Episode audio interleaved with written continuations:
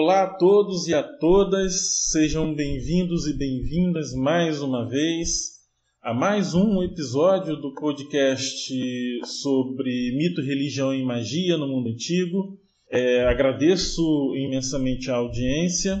Hoje nós temos a alegria e a satisfação de receber a professora doutora Maria Aparecida de Oliveira Silva, que é doutora em História Social pela Universidade de São Paulo, com estágio na Escola Francesa de Roma e na Universidade de Lisboa, pós-doutora em Estudos Literários pela Universidade Estadual Paulista, pós-doutora em Letras Clássicas pela Universidade de São Paulo, pesquisadora do Grupo Heródoto da Unifesp. Professora, seja muito bem-vinda, é uma alegria muito grande podê-la receber aqui no nosso podcast. Bom dia, professor Fabrício Nascimento. É, muito obrigada pelo honroso convite agradeço a lembrança de meu nome e espero colaborar com a sua iniciativa de fazer esse podcast, apresentando né, aos nossos ouvintes a obra de Plutarco, um tratado chamado Deises e Osíris, né, que estou terminando já de traduzir com notas e introdução. Né. Em breve teremos notícias sobre ele. Então, a, a minha proposta, eu fiz um texto introdutório e vou ler, né? O contato estabelecido entre gregos e egípcios antecede a época de Plutarco.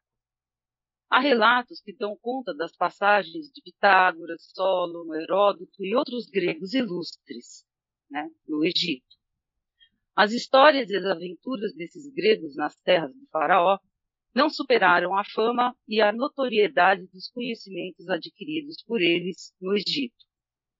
As ciências mais destacadas são a matemática, a astronomia, além da sua admirável arquitetura.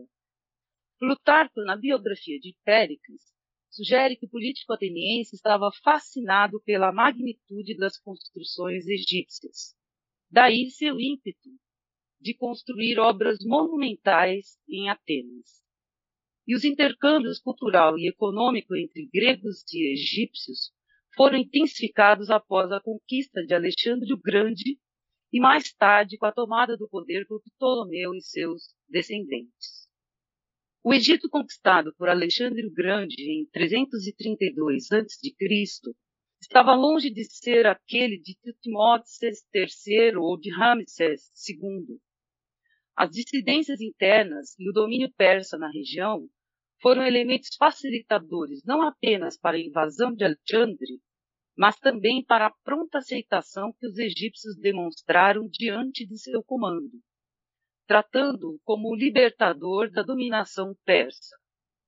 E as raízes gregas fincaram-se definitivamente no Egito com a fundação de Alexandria, né, da cidade de Alexandria, em 7 de abril de 331 a.C. Contudo, será o seu sucessor Ptolomeu I, que abrilhantará a fama de Alexandria com a construção da primeira biblioteca real em 270 a.C.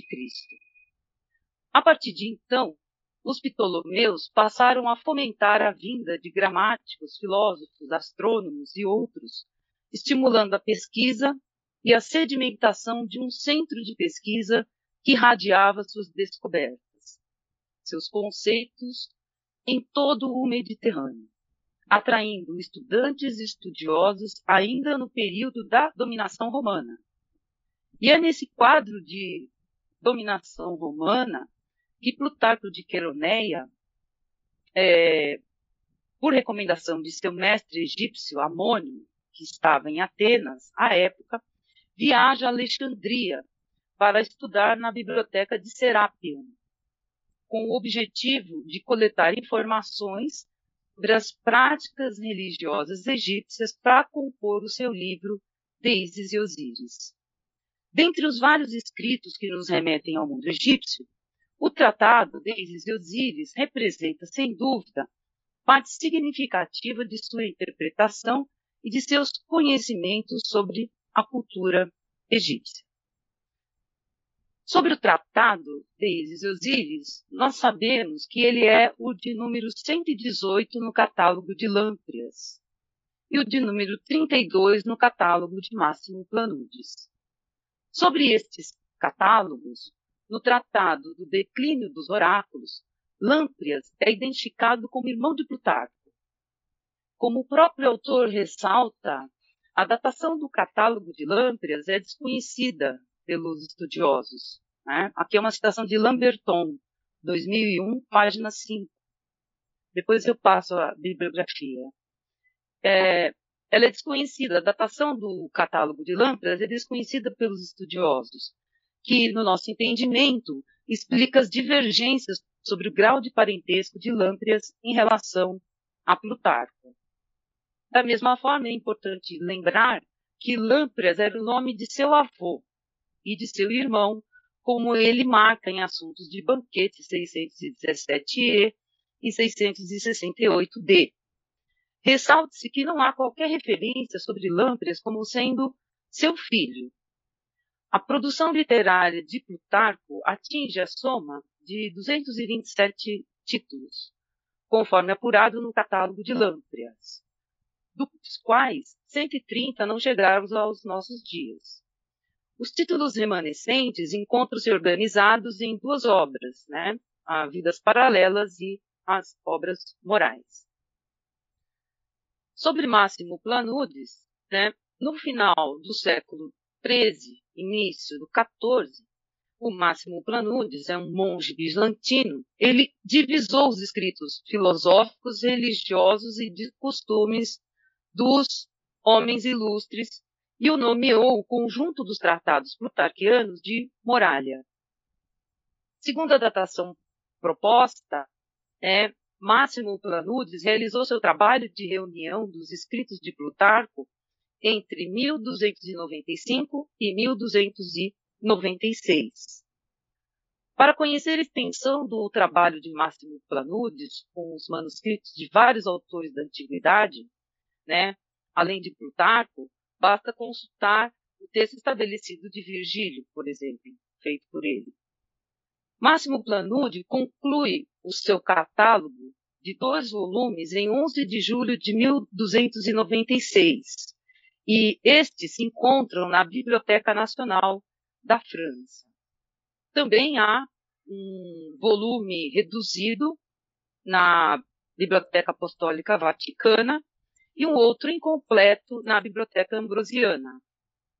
Quanto à época de sua escrita, né, a época da escrita de Deises e Osíris, a datação do tratado feita por Jones nos leva a crer que foi composto por volta de 115 a.C., quando Plutarco já estava em idade avançada, porque estima-se que ele tenha morrido entre 120 e 125.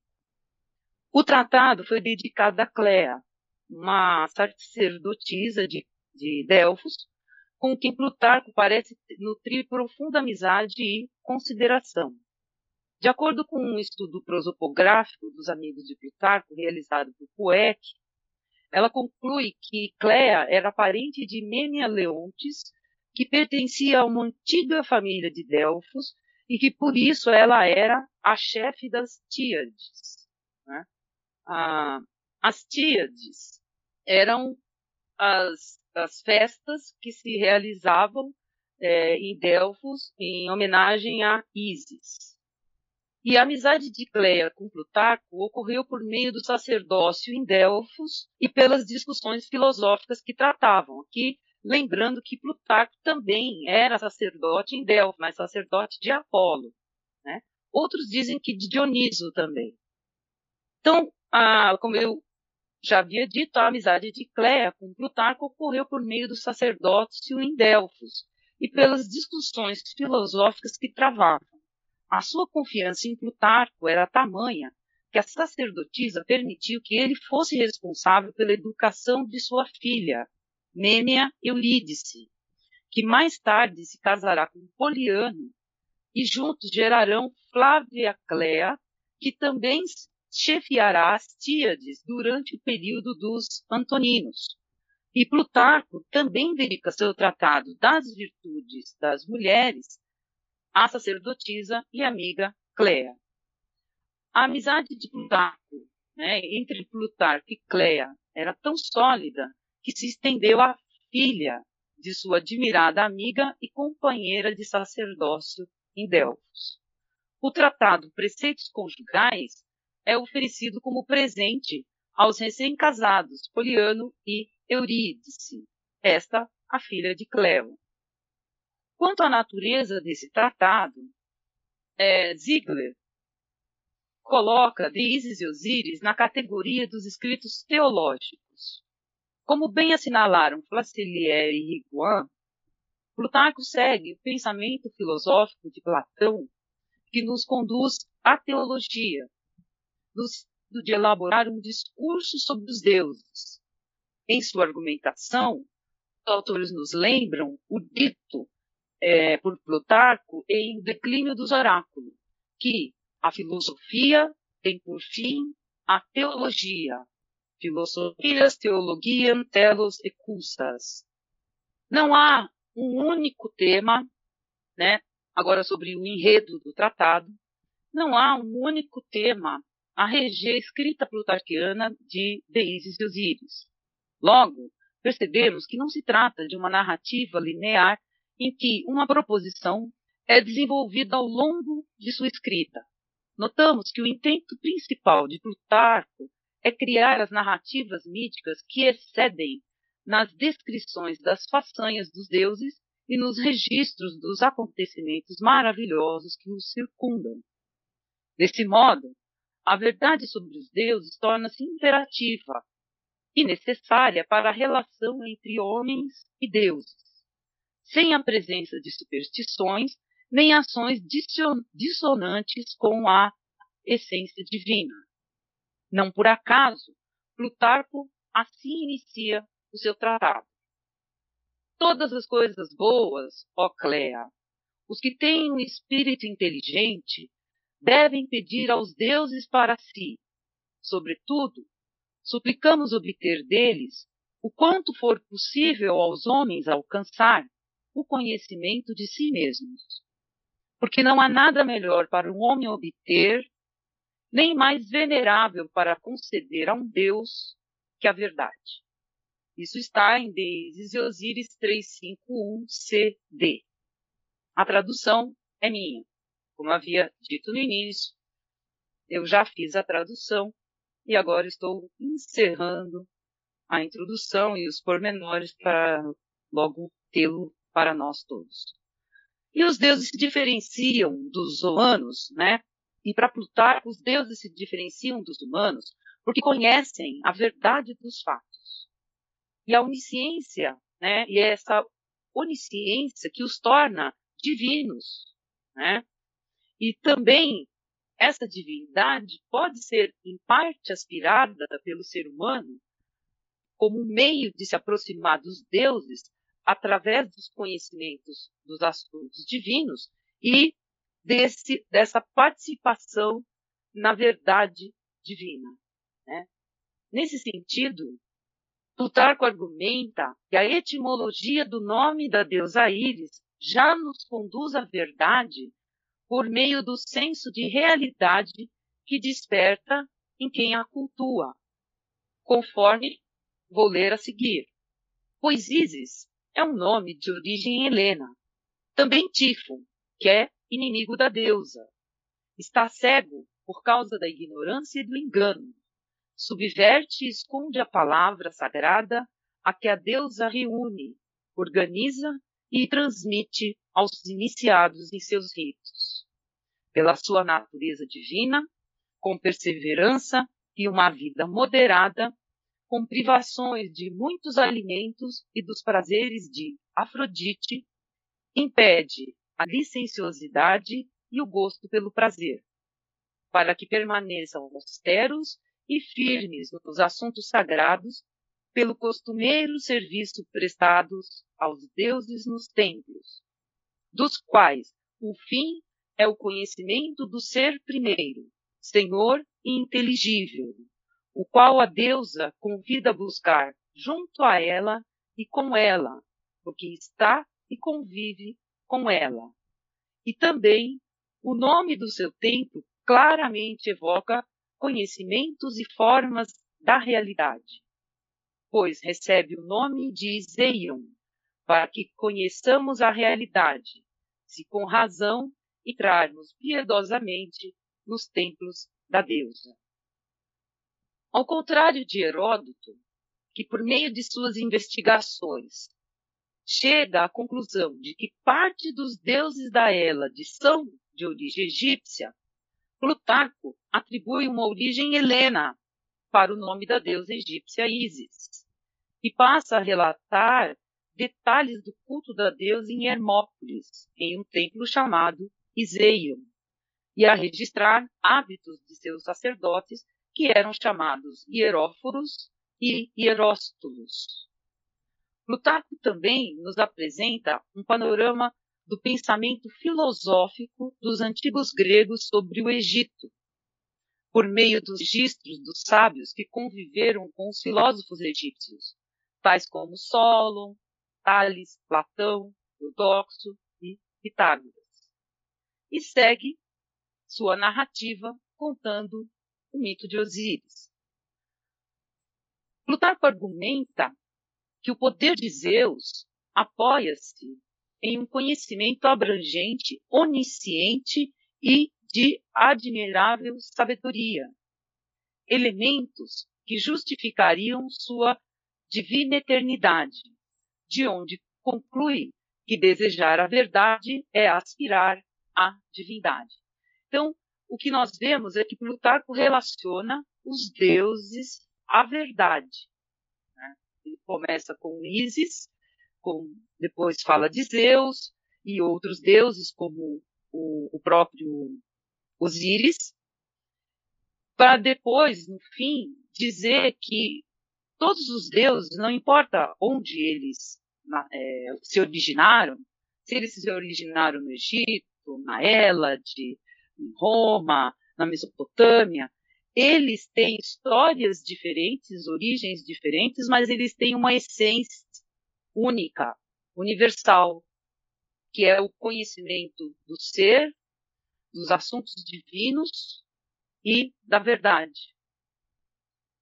É, uma, é um pensamento é, ecumênico. Alguns dizem né, como Rani, que escreveu um livro, até a tese de doutorado dele, que defendeu na Sorbonne em 1971, em que ele fala da, de, de um Deus universal, né, da universalidade do Deus, que a cultura do o pensamento de Plutarco já está caminhando para o monoteísmo. Né? Daí essa essência, essa unidade é, existente entre os deuses, não importa é, de onde eles venham. Né? Então, por isso que, que Plutarco vai se referir a Zeus e dizer que o poder de Zeus se apoia, como o de Isis, no conhecimento, no, na onisciência, né? na sabedoria abrangente, admirável da realidade, ou seja, da verdade. E isso justifica a sua essência divina. Destacamos o fato de que Plutarco trabalha com três conceitos caros à tradição filosófica grega, né? O de verdade, o de conhecimento e o de sabedoria, né? Episteme e frônesis. E o mais curioso é notar que ele associa a imagem de Isis, né, a deusa sábia e amiga da sabedoria. Como explicar que esses pilares do pensamento filosófico grego estejam associados ao culto de uma deusa egípcia. Ciente de, da estranheza de sua afirmação, Plutarco constrói uma relação entre essas diferentes culturas ao explicar a origem grega da deusa egípcia Ísis. Né? E ele diz, e muitos ainda têm concluído em suas investigações que ela era filha de Hermes, e muitos outros de Prometeu, porque consideram a descoberta da sabedoria e da previsão como sendo de Prometeu, e a da gramática, ou das letras e da música como sendo de Hermes, Por isso chamam Isis de a primeira das musas, né? junto com Diciocine, Diciocine por sua sabedoria. Plutarco associa Horus a Apolo, Serapis a Osíris. E muitos outros deuses, né? É, e a Dioniso, né? Serapis e Osíris e a Dioniso, perdão. E muitos outros deuses egípcios a divindades de origem grega, discorrendo sobre a etimologia e a pronúncia dos nomes no Egito.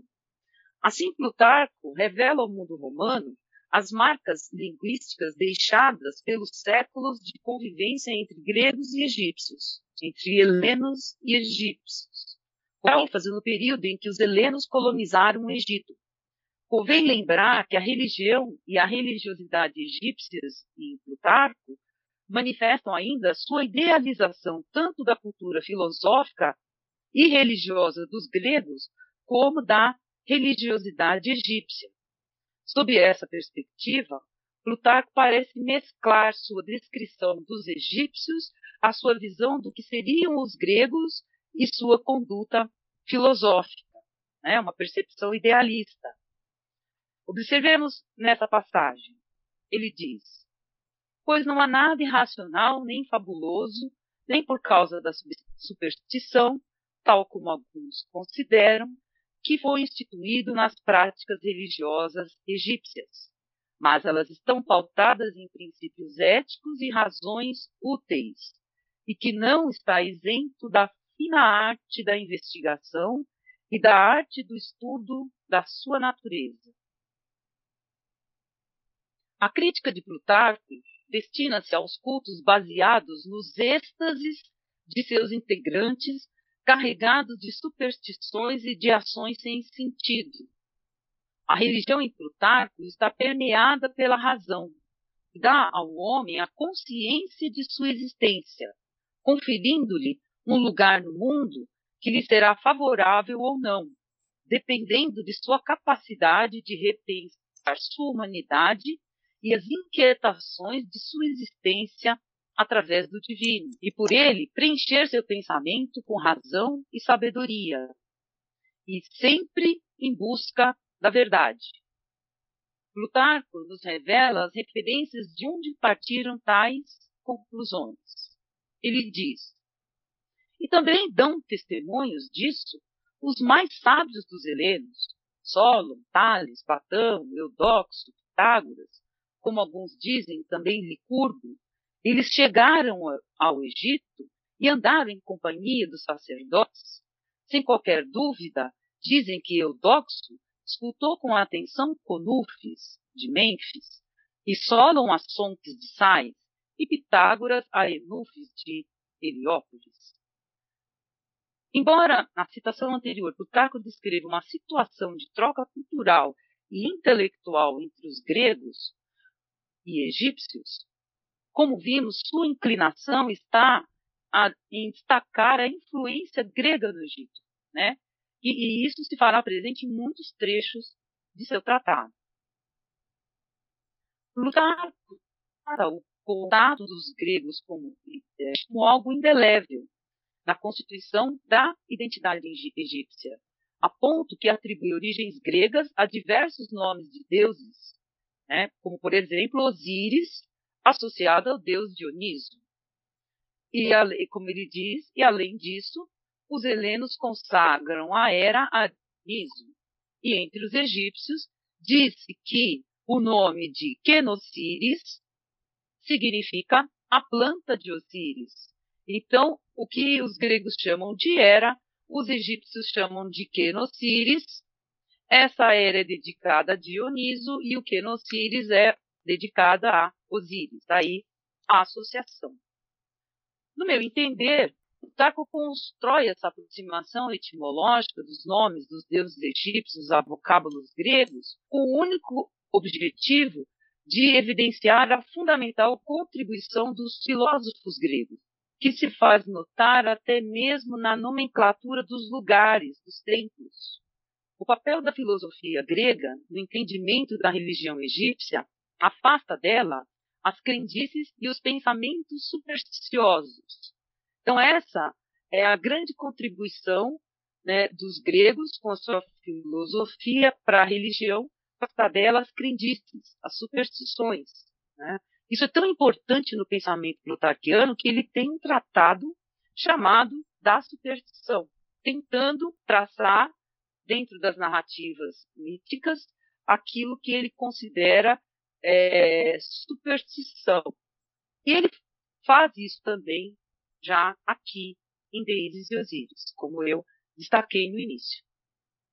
Então, por isso, ele diz né, que, diante dessas questões, devemos principalmente tomar como guia a razão, a razão vinda da filosofia, de modo piedoso, refletir cada uma das coisas que são feitas e ditas, a fim de que, não, como Teodoro disse, que as palavras que, com a mão direita, oferecia alguns dos ouvintes, com a mão esquerda as recebiam, do mesmo modo que nós não cometamos o erro de tomar de outro modo o que as leis belamente prescreveram a respeito dos ritos sacrificiais e das festas. Então, você vê também uma tentativa de Plutarco manter uma tradição dentro dos ritos, para que não sejam inseridas novas práticas, novas é, falas, novos sacrifícios, mas que se mantenha o rito tradicional. Né? Essa também é uma outra preocupação de Plutarco. Porque ele está vivendo, né, colocando aqui, em Roma, dentro de um local em que você tem o mitraísmo, né, tem os, os, os festivais isíacos, os apolíneos, uma série de. Há uma, uma, uma, não uma infinidade, mas uma grande quantidade de cultos, né? E que são oriundos de, das diversas partes do império. Então, com isso, claro que há aí um sincretismo, e é esse sincretismo que Plutarco está se opondo, porque ele é, está é, pensando, como eu disse, na tradição, daí, né, de uma manutenção das práticas herdadas de seus antepassados.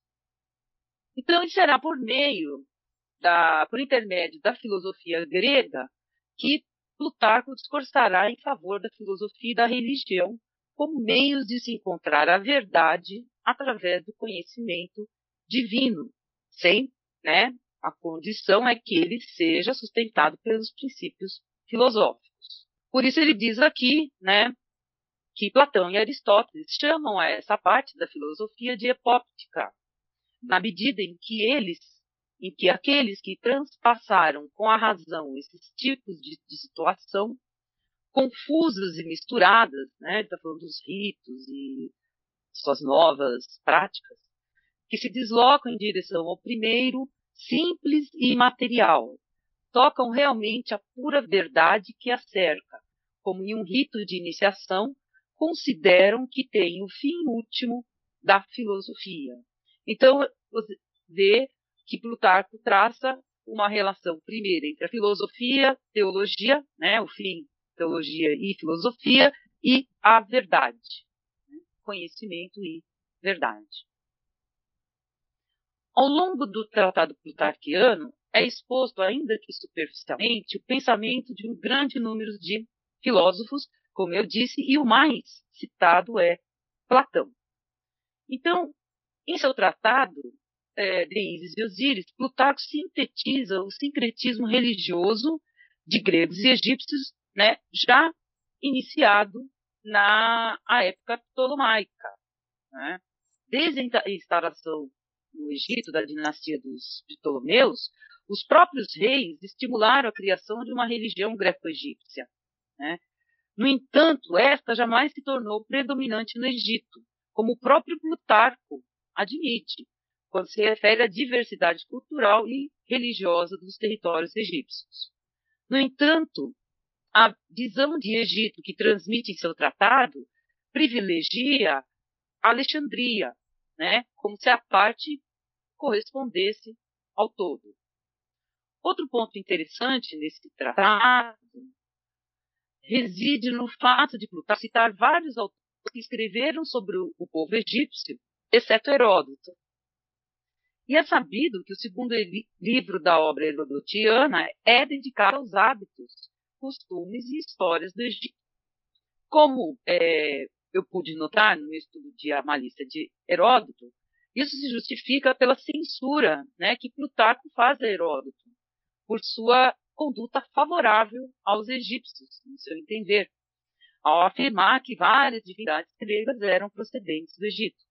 Dessa maneira, o discurso plutarquiano sobre o sincretismo filosófico e religioso entre os gregos e egípcios reforça seu sentimento de superioridade cultural dos gregos. E a interpretação herodotiana dos egípcios recebe acirradas críticas de Plutarco, que contesta com veemência a maledicência de Heródoto quando atribui origem egípcia aos deuses gregos, por exemplo, Dionísio e Deméter ou quando afirma que Heracles foi um deus cultuado no Egito antes de sê-lo na Grécia. Para encerrar, o debate entre Plutarco e Heródoto né, sobre, esse, sobre o Egito nos revela as permanências e as transformações dos seus contextos e de seus textos, dos momentos e de seus pensamentos. A Grécia de Heródoto conhecia o seu apogeu e o seu sincretismo religioso era algo comum ao pensamento cosmopolita da Atenas de seu tempo. Além disso, era recomendável ao intelectual que saísse de seu território em busca de erudição e conhecimento de outras culturas. Muitos pensadores gregos estiveram no Egito, né, e trouxeram suas impressões e influências desse contato. Já Plutarco desconhece uma Grécia gloriosa, senhora dos mares. A Grécia de Plutarco encontra-se pulverizada por, por inúmeras batalhas que aplicou em seu território e pela sua escassez de recursos. Por isso, a parte principalmente continental do, da Grécia não interessava muito aos romanos. A situação econômica e política da Acaia, como era chamada a província é, grega do Império Romano, leva à formação de uma elite cultural e econômica que se declara herdeira de uma tradição cultural grega, não situada geograficamente na Grécia de seus antepassados, mas nas regiões orientais do Império Romano, que coincidiam com a passagem de Alexandre o Grande por elas. Essa comunidade cultural grega logo tratou de elaborar extensas árvores genealógicas que alcançavam, por exemplo, a Heracles, Teseu e tal preocupação em legitimar, em legitimar essa origem grega de suas famílias estende-se aos seus hábitos e costumes, sendo para eles, aos, aos olhos dos, dos gregos à época romana, inadmissível que seus deuses tivessem uma origem bárbara. Daí a limitação do sincretismo religioso de Plutarco, que admite a presença de elementos gregos e egípcios, desde que a influência grega seja predominante. Né? Então, essa, é, essas eram as questões que eu tinha a fazer sobre Plutarco e, o, e a escrita do seu tratado Deses e Osíris. Obrigada. Obrigado, professora. Né? Nós agradecemos. Eu fiquei aqui ouvindo né, a, sua, a, sua, a sua fala e, e algumas algumas questões né, que me surgiram. A primeira delas, é, quando Plutarco é, fala a respeito da relação dos deuses com a verdade, né, a, a, o, que me surgiu de que verdade o, o Plutarco está falando. Né? É, é, é, possível definir essa, essa, essa verdade? Né? Que, que verdade é essa que ele fala? A gente percebe que a preocupação dele está. É, lembra um pouco o que o Platão propõe que se faça com a poesia na cidade, né? que se retire as partes é, absurdas de deuses guerreando contra deuses, né? E Plutarco segue um pouco essa linha de raciocínio do Platão de tentativa de purificação, né, dos mitos. E daí ele usa como argumento a verdade, mas é a verdade que ele está pensando na, é, na elaboração dos mitos. Como contar a história de Isis. Né? Então, ela, ele dá o exemplo né, de uma parte em que Isis teria se descontrolado e, e decepado a cabeça de um inimigo, e ele coloca isso como algo que não cabe a uma deusa. Né? Então, é como se isso entrasse nas histórias fantásticas e não participasse da verdade. Essa a preocupação é, é uma verdade na construção da narrativa mítica. Interessante, interessante essa perspectiva. Né? Hoje, hoje a gente tem um certo hábito né, dizer que o que é mito não corresponde à verdade. Né? É, e é interessante como o Tarkin tinha preocupação de depurar, digamos assim, o mito, não é isso? Isso, ó. Nós te, o exemplo clássico, ele já fala sobre isso quando ele, tá, é, quando ele escreve a biografia de Teseu e Rômulo. Ele faz o par Teseu e Rômulo. Então ele já começa a biografia de Teseu dizendo as informações sobre Teseu, sobre Rômulo, elas estão, né, bem longe, nas coisas bem distantes, ele usa tais catear, né, que estão lá na fronteira bem longe, distante, e que elas vêm misturadas de, de um mito com narrativas maravilhosas, excepcionais, mas que se uh, o autor tiver uh, o uso, souber usar a razão, ele consegue o que você bem uh, definiu, depurar, depurar o, a narrativa mítica e tirar dela fatos históricos, fatos concretos. Porque daí vem a relação do mito com a verdade. Né? E se isso não for verdadeiro, não serve. É como o mito também conta uma história na, na perspectiva de, de Plutarco. E essa história tem que ser, dentro da perspectiva dele, verdadeira. Né? E para isso você tem de fazer uma leitura atenta para retirar aquilo que não é, tem, ele usa até um termo que usa o, o Aristóteles na poética, que é toikos, né? que é o da verossimilhança. Então, você pode fazer, como sugere lá o, o Aristóteles e o Plutarco retoma essa ideia de uma seleção por verossimilhança, né? por, por aproximação com a verdade. Então, durante, durante a, a, a fala da senhora, a senhora chega a mencionar é, que o Plutarco ele faz a descrição de um culto de Isis, né? Eu gostaria que a senhora comentasse um pouquinho a respeito dessa, dessa descrição, né, desse culto. É, nós percebemos, né, a descrição que ele faz não chega a ser exatamente sobre os detalhes, a descrição de como é feito né, a procissão, o culto, a festividade. A preocupação maior dele nessa descrição da, do culto à deusa Isis está, como é, que diria, na, nos bastidores, ou seja, como que os hieróforos e os hieróstolos deviam ser é, preparados, como que eles se preparavam, qual, era, qual eram os cuidados que eles tomavam, né? Primeiro, vamos aqui esclarecer, né? Quem eram né, os, os hieróforos, né? Os hieróforos eram os responsáveis por supervisionar os procedimentos do culto.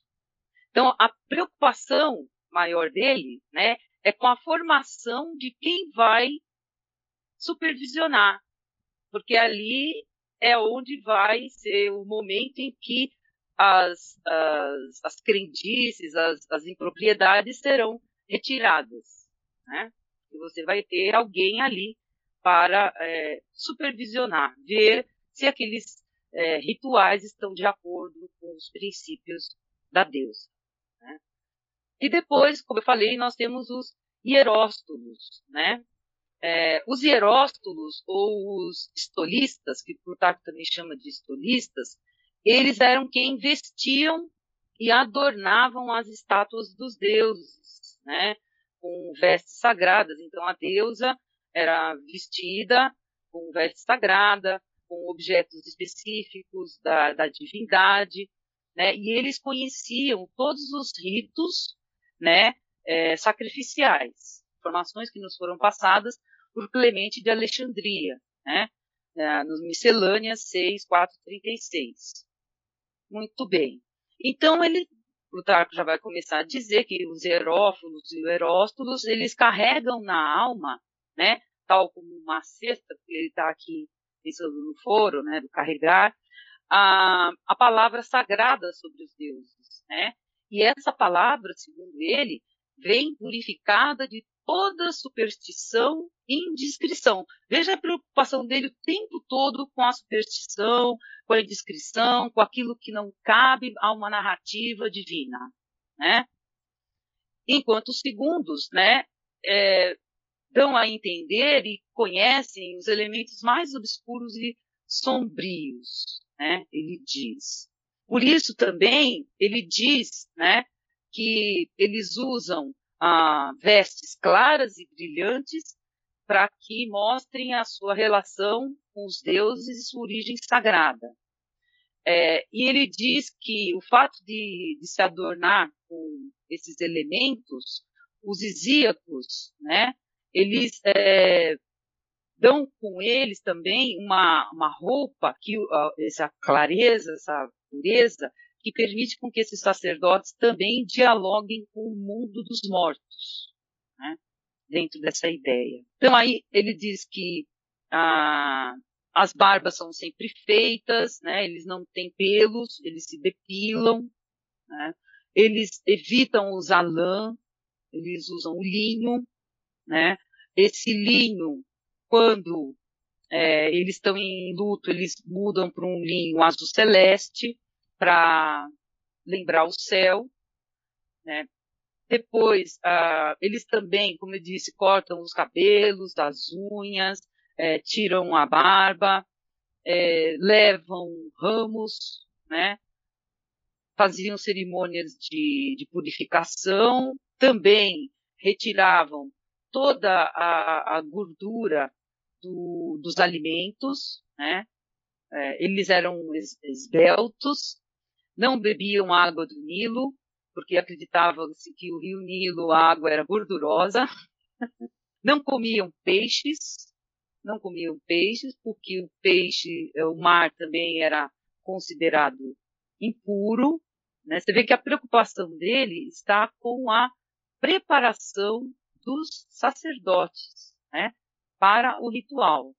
Diz também que eles é, recusavam cebola, né, não comiam cebola, não ingeriam carne de porco, não bebiam leite, quase não comiam carne. Alguns eram mesmo vegetarianos, que se aproxima da filosofia que trouxe o Pitágoras, né, do vegetarianismo pitagórico. Então, é, como ele disse, você percebe que quando ele descreve o, o, o ritual, ele está preocupado em descrever o ritual dos sacerdotes. Né?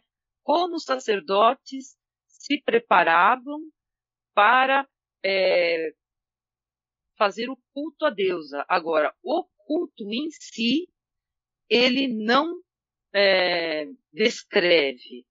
É uma coisa interessante também, porque se você perceber, na antiguidade não há é, o hábito, isso eu, eu pensando aqui no Heródoto, da descrição dos cultos. É como se é, houvesse um mistério em torno deles, né? Poucos conheciam e, e às vezes, como Heródoto fala, é melhor não nominar, não escrever, não se referir a determinados assuntos divinos. Né? Ah, então, assim, o que ele diz, por exemplo, né, Aí ele faz uma descrição mais é, generalizada, né? Diz que no culto de Isis havia todo tipo de canto, de música, né?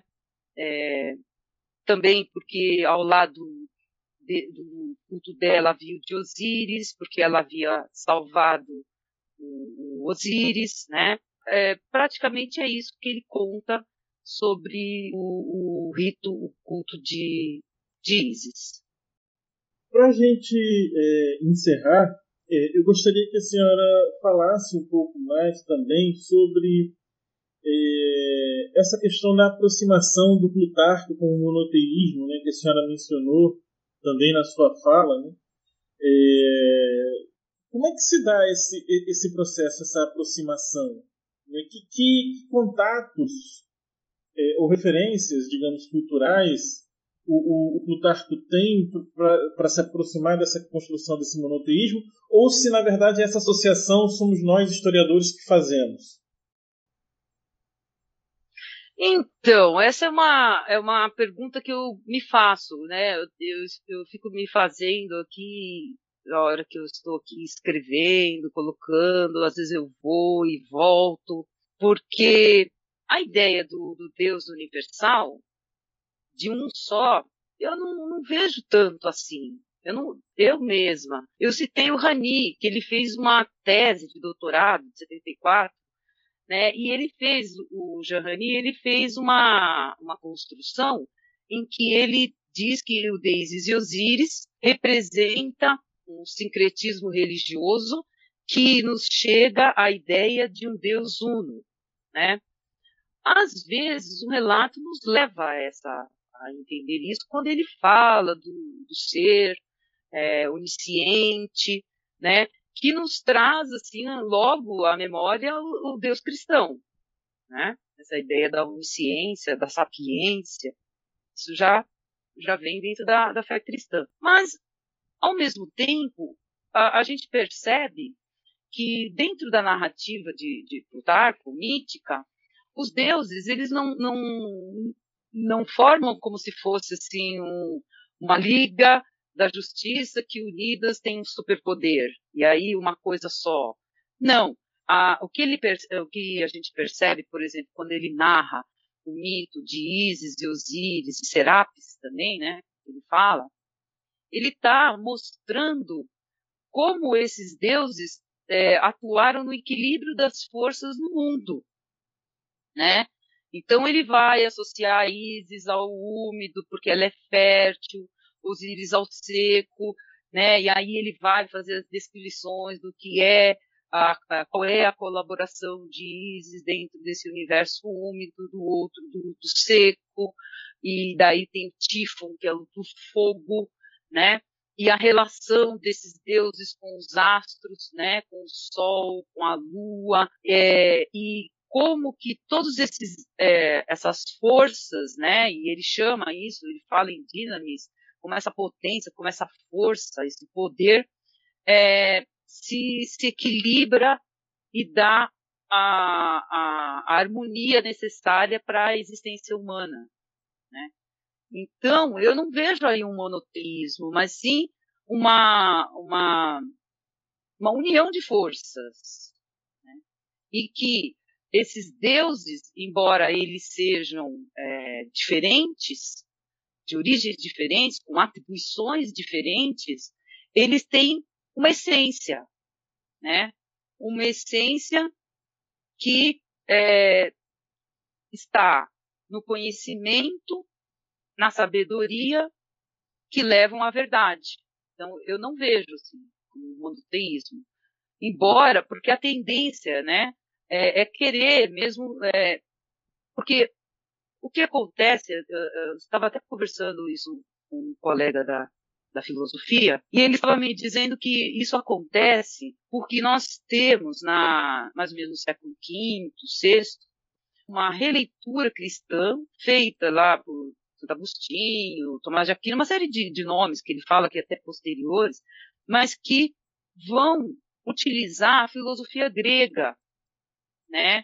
É, para fundamentar certos conceitos. Então, eles citam Platão, eles citam Aristóteles, até a, a, a, mais tarde, quando vem na Idade Média, que eles vão se contrapor e vão tratar esses, esses primeiros teóricos até como pagãos, porque eles não vão é, aceitar essa visão, essa percepção platônica, aristotélica dentro de uma doutrina cristã, porque eles são tidos como pagãos, né? Então essa é, é, é essa proximidade filosófica a muitos modernos, eu acho que causa esse tipo de, de confusão, sim.